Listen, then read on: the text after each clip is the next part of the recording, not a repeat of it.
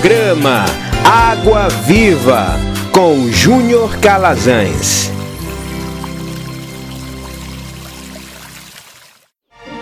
Momento de reflexão na palavra de Deus. Muito bem, meus irmãos e minhas irmãs. Shalom, paz e graça. Nós vamos dar início hoje a uma a uma série e dessa série eu quero iniciar falando sobre a história da igreja, né? Eu desenvolvi esse interesse em falar sobre a história da igreja porque quando nós refletimos, paramos para pensar a respeito do cenário que nós estamos inseridos, nós percebemos que muitas pessoas que estão nesse mesmo contexto não despertam em si a curiosidade, o interesse para entender onde surge a igreja, qual o funcionamento da igreja, a história da igreja de um modo geral. E pensando nisso, quero iniciar hoje esse processo aqui onde nós vamos tentar compreender a história da igreja, ou seja, a partir da história da igreja. E quando nós compreendemos a história da igreja, a gente começa agora a ter uma série de respostas a todo o paganismo que está dentro da igreja a todo o sincretismo que está dentro da igreja e por nós não conhecermos a sua origem, por nós não conhecermos de onde surge esse paganismo ou sincretismo ou várias outras questões, nós vamos reproduzindo e agindo com naturalidade, não é? Então nós naturalizamos o sincretismo, nós naturalizamos o paganismo a partir de nossos atos religiosos e sequer nós temos ideia de que estamos sendo pagãos e sendo sincréticos. E por isso a minha preocupação hoje é justamente para que nós comecemos a compreender esses aspectos que é extremamente importante para a saúde da nossa fé e a manutenção correta da nossa fé no nosso Senhor e Salvador Jesus Cristo. Bom, o texto que nós teremos como referência está no livro de Oséias, capítulo 4, versículo 6. Eu vou ler a parte A do versículo apenas. E a versão que eu estou utilizando aqui é a Nova Bíblia Viva. Diz assim: O meu povo é destruído porque não me conhece. O profeta Oséias ele foi usado numa dimensão muito importante para falar, para tratar especialmente com o povo de Israel.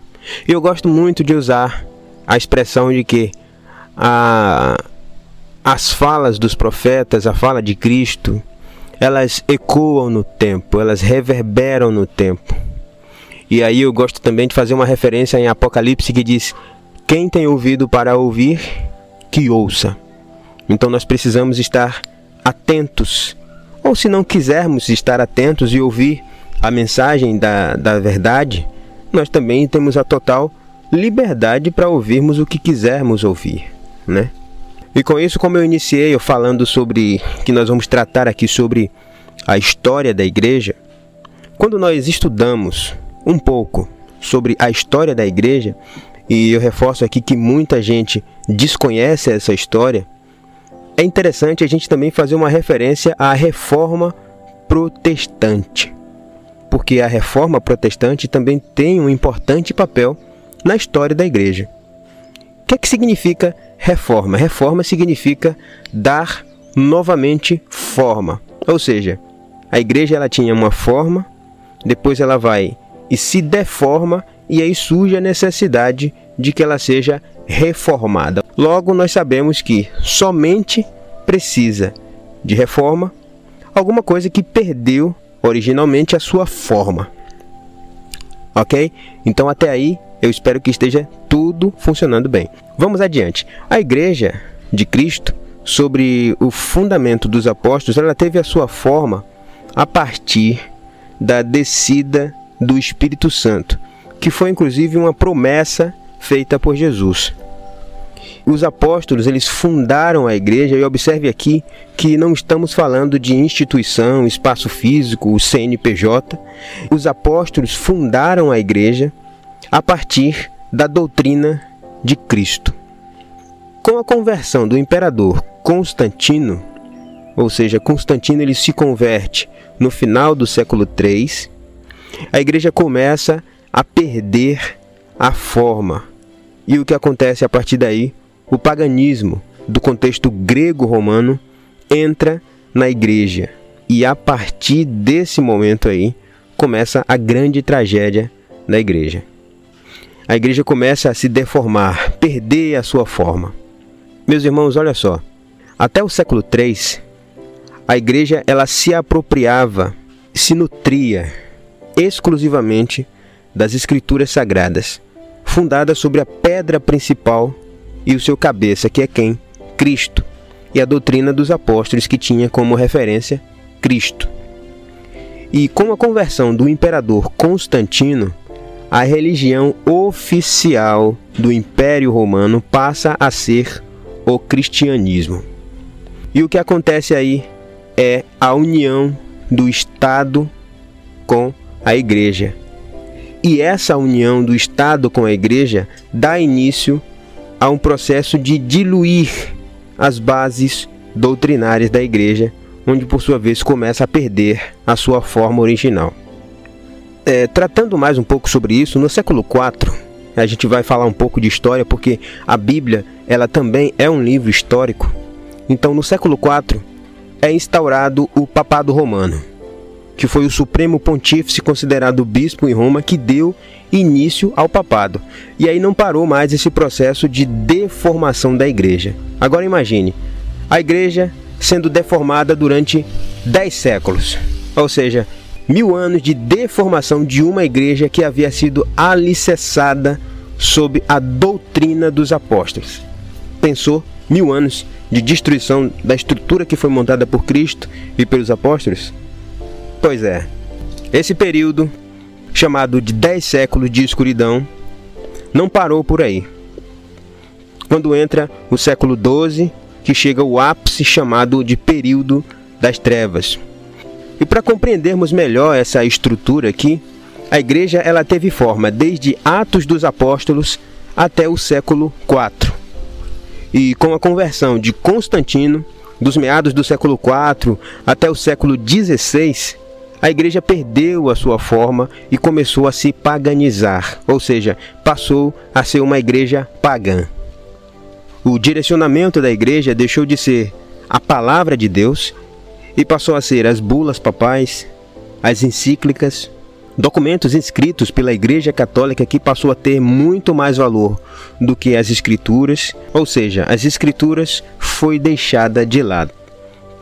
As doutrinas pagãs elas começaram a ser instauradas, aplicadas a partir de então, como oração para mortos, celebração de missas, Assunção de Maria, etc. Até o século XVI, as pessoas não tinham acesso às escrituras. As missas eram realizadas em latim e a salvação, pasme com isso, a salvação, a expiação de pecados, que era o grande câncer da Igreja Católica, era concedida por obras e chegou ao ponto do Papa Leão X vender o perdão através da compra de um documento, meu irmão, assinado por ele, que se chamava indulgência. E para que, que servia essa indulgência? Qual que era a utilidade da indulgência? Esse documento que foi criado aí pela, pela Igreja Católica sob a representação do Papa Leão X. Esse documento ele tinha a utilidade, né, eles construíam essa perspectiva de remissão absoluta das penas temporais, tanto em vida quanto em morte. Ou seja, como a pessoa era perdoada, como a pessoa era salva. Até o século XVI, para a pessoa ter seus pecados perdoados, para a pessoa ser salva, ela tinha que pagar, comprar um documento assinado pelo Papa chamado indulgência. E a partir daí, quando essa pessoa pagava esse documento, ela recebia o perdão dos pecados ia depender do valor que essa pessoa tinha pago ali ao Papa para adquirir aquele documento, era diminuído dela o tempo no purgatório, ou seja, o tempo que essa pessoa passaria no purgatório passa a ser diminuído a partir do pagamento, né, que um, um familiar fez, inclusive, e o purgatório era outra doutrina, inclusive inventada pela Igreja Católica, né? E qual que era a utilidade desse purgatório? O purgatório, segundo a Igreja Católica, é o lugar que a alma vai que fica entre o céu e o inferno.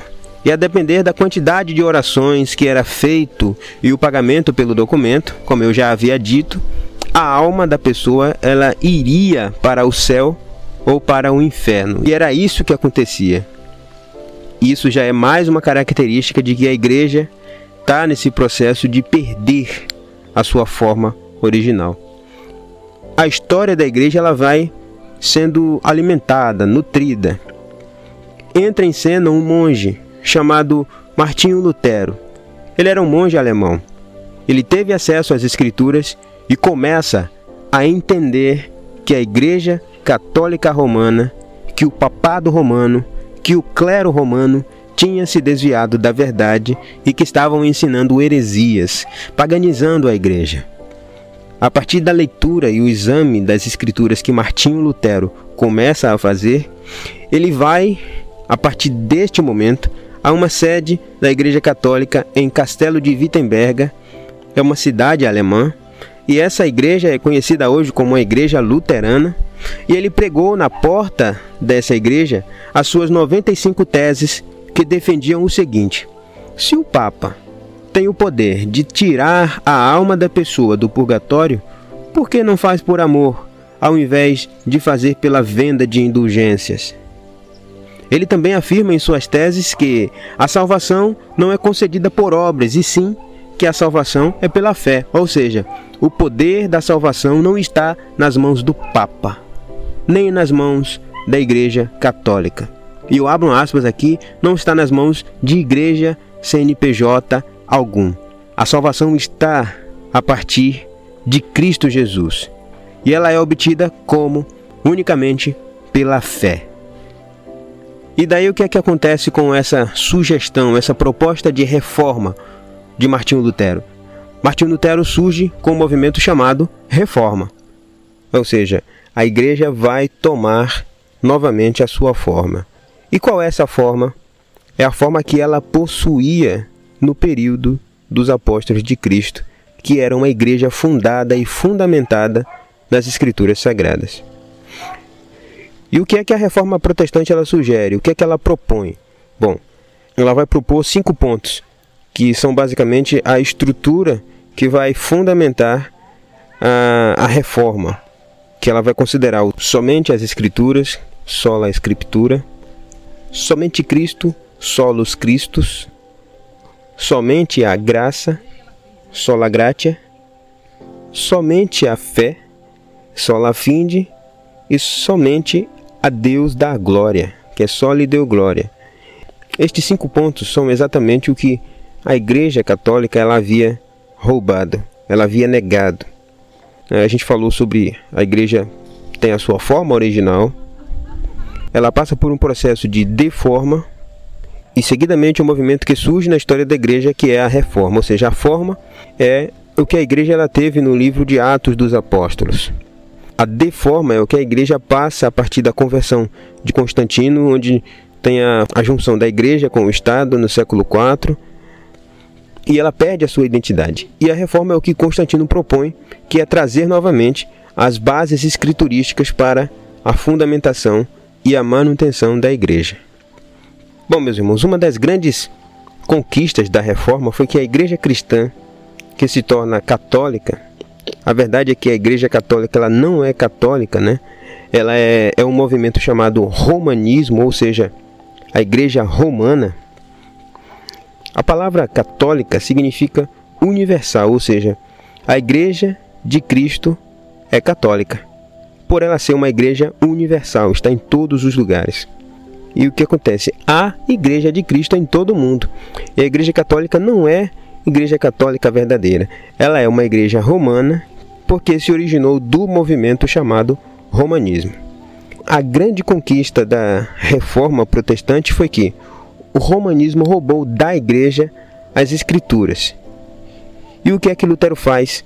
Ele traduz a Bíblia para o alemão, para a linguagem do povo, e ele dá ao povo o livre exame das Escrituras, ou seja, o cidadão comum pode agora ter acesso livre às Escrituras sagradas. o período das trevas foi marcado e considerado um dos piores períodos da história da igreja. E por que, que ele foi considerado um dos piores períodos da história da igreja? Por que, que ele foi chamado Idade das Trevas? Foi justamente porque o povo estava mergulhado e coberto em uma profunda ignorância. E quando nós tratamos, falamos aqui de ignorância, estamos tratando de todos os aspectos. Como não eram alfabetizados, não tinham acesso a nenhuma forma de conhecimento, ou seja, somente conheciam aquilo que a Igreja Romana, conhecida como Igreja Católica, permitia que essas pessoas conhecessem de Jesus ou de Deus. Então, no que diz respeito às Escrituras, as pessoas não tinham conhecimento nenhum, ou seja, tudo o que elas conheciam do cristianismo e sobre Deus era o que a igreja permitia que elas soubessem. A reforma protestante, ela trouxe o sola escritura, que é somente as escrituras, mas não trouxe somente isso. Ela trouxe o tota escritura, que é o toda a escritura. E agora o cristão simples, o trabalhador comum, que está envolvido no seu dia a dia, o pescador, o pedreiro, a marisqueira, o eletricista, o motorista, todas as pessoas têm acesso ao conhecimento. E como lemos lá em João 8:32, e conhecereis a verdade, e a verdade vos libertará. E foi exatamente isso o que a reforma protestante propõe para nós. Ela trouxe para nós. E as pessoas agora tinham acesso à verdade, às escrituras na sua própria língua, de modo inteligível. E através da verdade e o acesso às escrituras, essas pessoas se tornam libertas das crendices, do paganismo, da mentira, da idolatria, de seus pecados, da condenação e assim podiam ser salvas. Tudo o que acontece hoje na igreja moderna parte dessa influência de deforma da igreja a partir da conversão de Constantino. Tem uma frase aqui, não sei se Enéas é do tempo de algumas pessoas que estão escutando a nossa rádio hoje, mas tem uma frase do Enéas Carneiro que diz: A ignorância aprisiona, mas o conhecimento liberta. E quando nós olhamos, observamos a nossa geração, está muito pouco atrás do período das trevas. A nossa geração e principalmente a nação brasileira é marcada com uma aguda e gravíssima ignorância. Nós somos um povo ignorante. Os gestores do nosso país são ignorantes. Somos o tempo inteiro estimulados à ignorância. Somos levados à ignorância. Somos ensinados de modo a sermos ignorantes. Nossos meios de comunicação e de ensino nos levam à total ignorância. Nossos magistrados, nossos líderes religiosos, eles nos fazem ignorantes, porque eles sabem que também são ignorantes. Nós podemos dizer com toda a convicção que a geração de cristãos brasileiros carece urgentemente do conhecimento, porque ela é uma nação ignorante. Ela não conhece o seu Salvador, não conhece o seu Criador, o Deus Todo-Poderoso. Ela não sabe nada sobre a razão da sua fé e não sabe interpretar Aliás, interpretação, meus irmãos, olha só, interpretação é um problema gravíssimo que já vem de um hábito precarizado da leitura, a falta de incentivo e, como resultado, as igrejas brasileiras são povoadas de pessoas assim, ignorantes. Por que as heresias fazem tanto sucesso?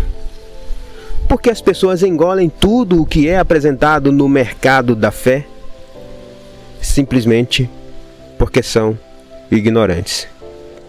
Elas não possuem conhecimento suficiente para discernir o bem do mal, o certo do errado, aquilo que é heresia daquilo que é bíblico, e o santo do profano. Tudo isso porque a maioria das pessoas carecem do conhecimento sobre as escrituras sagradas. Diante de tudo que já discutimos até hoje aqui nas exposições na rádio, é, as provocações que são feitas, os questionamentos que são trazidos, nós não podemos nos dar o luxo de sermos cristãos ignorantes, porque a ignorância continuará fazendo de nós prisioneiros dos nossos pecados, ou seja, a partir do conhecimento que temos recebido do Espírito Santo, devemos também nos posicionar com este conhecimento, ou do contrário, se aplica a fala de Tiago, capítulo 2, o verso 26, que diz: A fé sem obra é morta. Se não agirmos conforme o que foi revelado até nós nos dias de hoje, continuaremos prisioneiros do pecado, das culpas, das crendices que ainda carregamos do neocatolicismo, neopentecostalismo, pentecostalismo, o espiritismo francês, a psicologia freudiana, que ainda preenche grande parte daquilo que pensamos, cremos e agimos. A única forma de sairmos dessas trevas é se aceitamos o convite profundo do exame das Escrituras. E o que é que nós vemos por aí? Vamos fazer um culto do avivamento, semana do avivamento. A igreja precisa ser avivada no espírito, mas antes de clamarmos por avivamento e mover do espírito, nós precisamos clamar por avivamento bíblico. Precisamos gastar tempo examinando este livro. A vida de Saulo, que depois passou a ser Paulo, era dedicada a compreender este livro, Claro que isso só foi ter utilidade para ele e para o Evangelho após a estrada de Damasco, quando Jesus foi ao encontro dele. Meus irmãos, a história da igreja ela está posta. Nós precisamos estar atentos a tudo o que já aconteceu na história da igreja, para que nós não venhamos a reproduzir e continuarmos agarrados a essa reprodução herdada por esses movimentos que surgem. E o que nós precisamos desde então é mergulhar nas Escrituras. Martinho Lutero foi uma das pessoas que se convenceu do cristianismo após ler o primeiro capítulo de Romanos e justamente o versículo 17, que diz o quê? O justo viverá pela fé. Ele compreendeu que não eram os sacrifícios que ele fazia que lhe daria a salvação. Ele era monge, se flagelava como obras para ser perdoado dos seus pecados, mas após ele ler este livro, o conhecimento a partir do Espírito de Deus o fez compreender que através da fé ele passaria a ser justificado e não a partir das obras, mas pela obra de Cristo que foi feita por ele naquela cruz. Analise as Escrituras. Não fique dependendo de revelação de pastor A ou pastor B, porque a sua salvação ela não depende de ninguém é apenas de Cristo e você precisa compreender isso e amar o Senhor sobre todas as coisas. Porque não existe separação entre o homem e Deus, porque esse elo foi reconectado a partir do sacrifício de Cristo Jesus. O que, é que nós precisamos fazer agora é apenas aceitar a paternidade de Deus de forma consciente. A minha recomendação neste momento é que a gente passe a pensar quais são os hábitos pagãos e sincréticos que eu tenho agido, abraçado na minha vida e que eu não tenho me dado conta de que são apenas hábitos herdados do paganismo. Porque é tempo de nos arrependermos, meus irmãos, e voltarmos para o Evangelho de Cristo. Porque somente assim, reconhecendo que nós erramos, que falhamos e que é necessário nós voltarmos aos pés de Cristo, que Ele vai nos conceder a salvação que ele conquistou naquela cruz. Eu convido você a orar neste momento. Pai, obrigado por essa palavra, por essa reflexão, Pai. Que ela fique guardada no nosso coração nesta hora, em nome do Senhor Jesus. Amém e graças a Deus. Programa Água Viva com Júnior Calazans.